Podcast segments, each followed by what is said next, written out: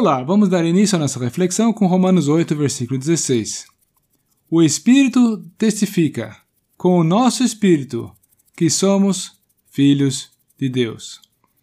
E no mesmo assunto, João 1, versículo 12: A todos quantos o receberam, deu-lhes o poder de serem feitos filhos de Deus, aos que creem no seu nome. Vamos fazer uma reflexão sobre o que aconteceu para que possamos ser chamados de filhos de Deus, ok? Uma coisa que salta à vista quando se lê com atenção os evangelhos é que o Senhor Jesus ele fala muito sobre o seu Pai. E foi especialmente com os discípulos que ele falou sobre o Pai dele. Quer ver, ó? Vou fazer umas rápidas citações do Evangelho de João. Eu falo das coisas que vi junto de meu Pai. O Pai me conhece a mim, e eu conheço o Pai. Aquele que o Pai me deu é maior do que tudo. Eu sou a videira verdadeira, e o meu Pai é o agricultor. Crede-me que estou no Pai, e o Pai em mim. Vim do Pai e entrei no mundo. Todavia, deixo o mundo e vou para o Pai.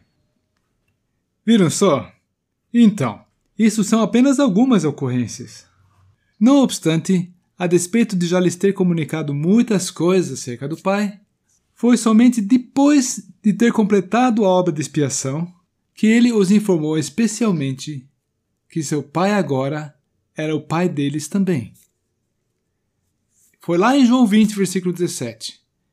Subo para o meu Pai e para o vosso Pai. Mas qual a implicação de chamar Deus de Pai? Ora, isso significa que Deus agora tem uma família, com filhos e filhas. E quem está nesse direito maravilhoso de ser filhos e filhas? Todos que creem no Filho, no Filho de Deus. E ao crerem no Filho, eles são inscritos no livro da vida e esse livro da vida é, por assim dizer, o registro do céu. E os filhos de Deus compartilham de tudo que vem desse novo relacionamento. O que é que Deus está fazendo nesse relacionamento? Bem, hoje ele cuida e educa seus filhos.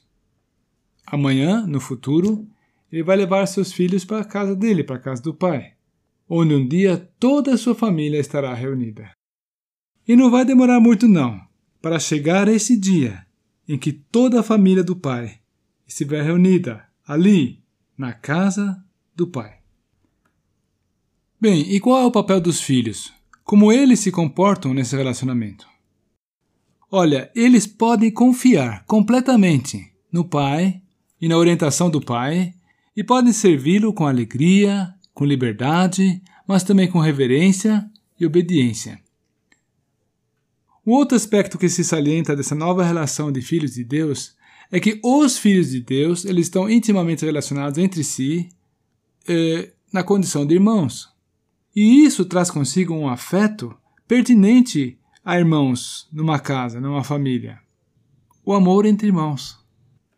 Que coisas especiais, não?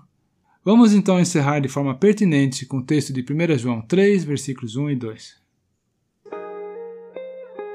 Vede que grande amor nos tem concedido o Pai, a ponto de sermos chamados filhos de Deus. E de fato somos filhos de Deus. E de fato, nós somos filhos de Deus.